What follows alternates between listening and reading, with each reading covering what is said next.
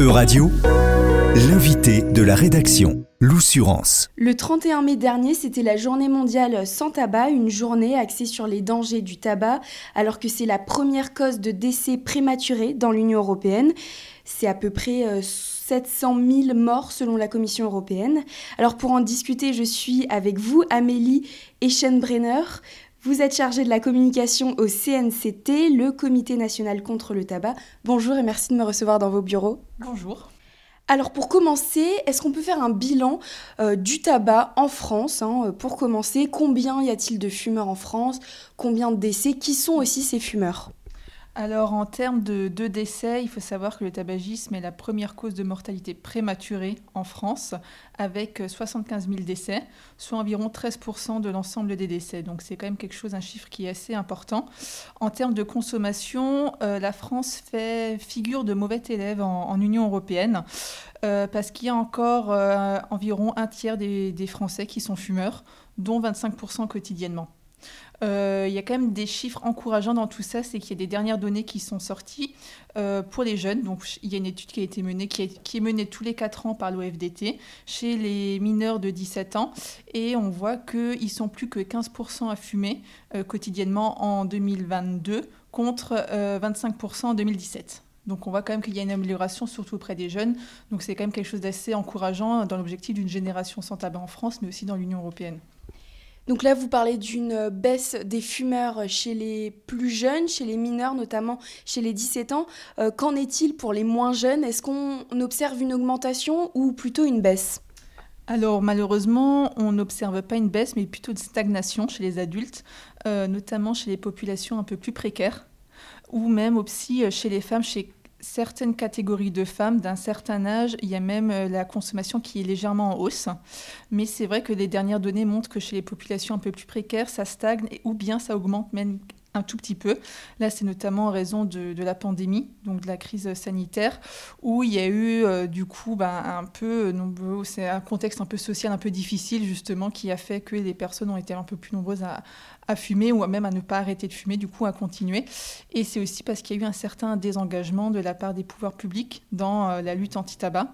Euh, on voit que quand l'État s'investit de manière, euh, on va dire, assez continue, dans, dans, le temps, on assiste à des baisses. On a vu ça en, 2016-2017, quand il y a eu des nouvelles mesures qui ont été mises en place, notamment la hausse des taxes, le paquet neutre.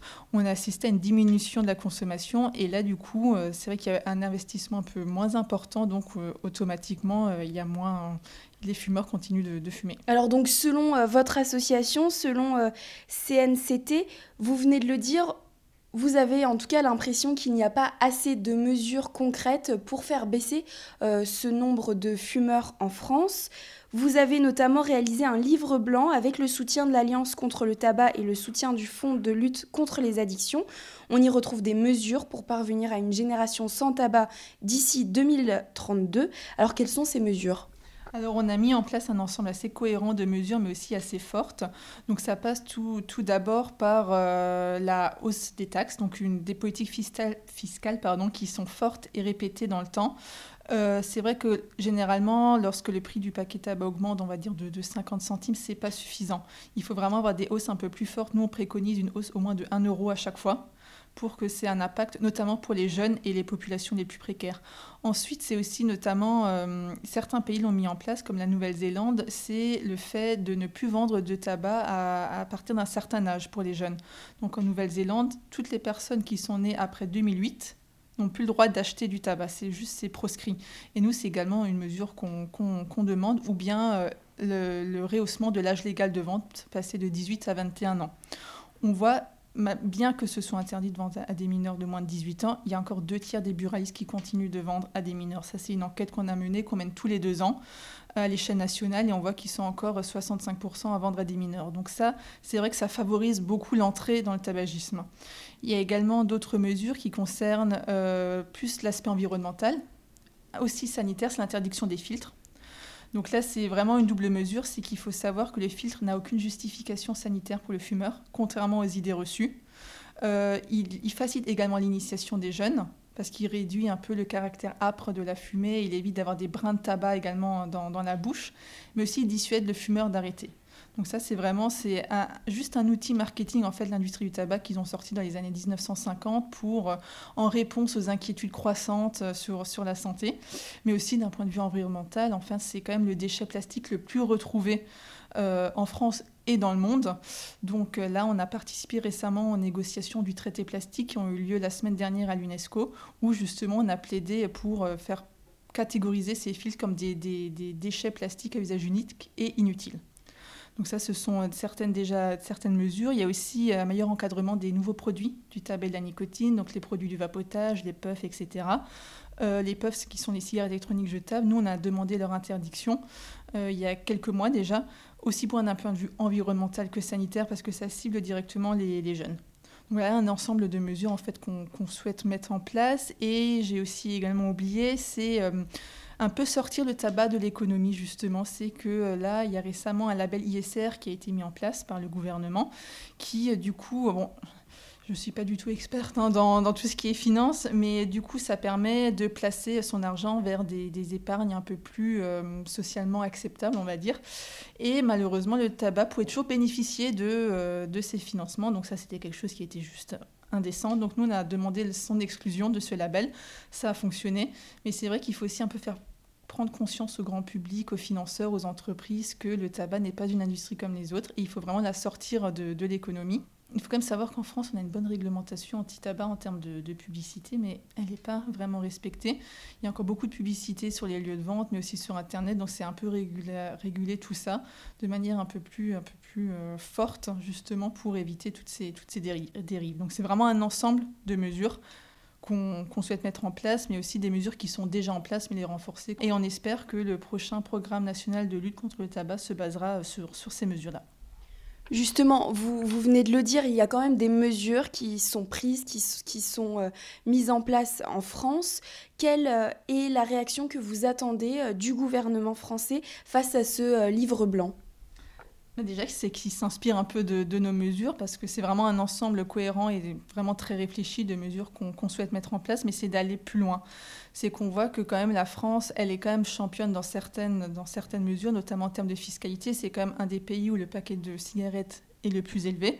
Qui est à peu près à... Qui est à peu près maintenant à 11 euros pour les cigarettes classiques, on va dire les Marlboro, qui est à 11 euros. Euh, après, il y a d'autres pays qui font encore mieux, notamment l'Irlande, l'Angleterre euh, ou euh, l'Australie, où les paquets sont quand même très très élevés. Et on voit justement qu'il y a moins de fumeurs. Enfin, notamment pour l'Australie, c'est vraiment un pays pionnier dans la lutte anti-tabac. Eux, ils vont vraiment plus loin. Et justement, eux, c'est qu'ils mettent en place toutes les mesures qui s'appliquent aux produits du tabac, ils les mettent maintenant en place pour les produits du vapotage ou les autres produits contenant la nicotine qui sont vraiment un peu les, nouveaux produits de l'industrie du tabac destinés à les jeunes. Donc nous, c'est vraiment, on demande au gouvernement français de prendre exemple sur ces pays-là, qui sont d'ailleurs en voie de parvenir à une génération sans tabac dans les prochaines années, de prendre exemple là-dessus et vraiment d'aller plus loin. Et surtout de ne pas euh, céder au lobby du tabac qui est malheureusement encore très présent en France. Ce lobby du tabac, il est aussi euh, présent euh, à l'échelle de l'Union européenne. Alors, l'Union européenne, justement, qui affiche un objectif d'une Europe sans tabac en 2040. Qu'est-ce que vous pensez? Est-ce que vous pensez que c'est un objectif atteignable? C'est vrai que c'est un objectif qui est quand même assez ambitieux, qui a été énoncé maintenant il y a, quelques années. Euh, c'est vrai qu'il y a encore, il me semble, 25% de fumeurs en Union européenne, donc on peut se dire que c'est quand même quelque chose qui paraît un peu lointain. Mais c'est pour ça qu'il faut que l'ensemble des pays en fait travaillent d'une seule voie. Ça, c'est vraiment quelque chose qui, est très important. Il ne faut pas qu'il y ait des pays qui ont plusieurs vitesses. Et ça, c'est actuellement le cas. C'est qu'il y a des pays qui mettent quand même en œuvre plusieurs mesures. Là, je pense justement bah, le Royaume-Uni, la France, même maintenant l'Espagne qui essaye un peu de, s'avancer là-dessus. Mais de l'autre côté, il y a encore des pays qui sont beaucoup plus perméables à l'industrie du tabac. Ça va être des pays comme par exemple l'Allemagne, euh, certains pays de l'Est également, où il y a encore un lobby tabac qui est très très ancré en fait.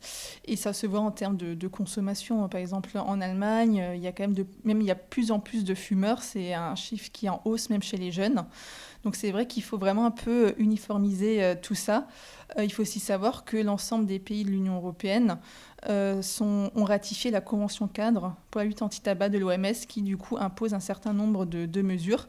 Et justement, il y a un article dedans, l'article 5.3, qui dit justement explicitement que les politiques de santé ne doivent pas euh, s'allier avec l'industrie du tabac. Donc c'est vraiment euh, quelque chose qu'ils doivent, ils doivent se servir de cet article-là pour se protéger. Et malheureusement, c'est encore une convention et un article qui sont assez méconnus de la part des, pouvoirs publics en Europe, mais aussi malheureusement en, France. Merci beaucoup Amélie Eschenbrenner, donc chargée de la communication au CNCT, le Comité national contre le tabac, d'avoir répondu aux questions de radio. E-Radio vous a présenté l'invité de la rédaction. Retrouvez les podcasts de la rédaction dès maintenant sur euradio.fr.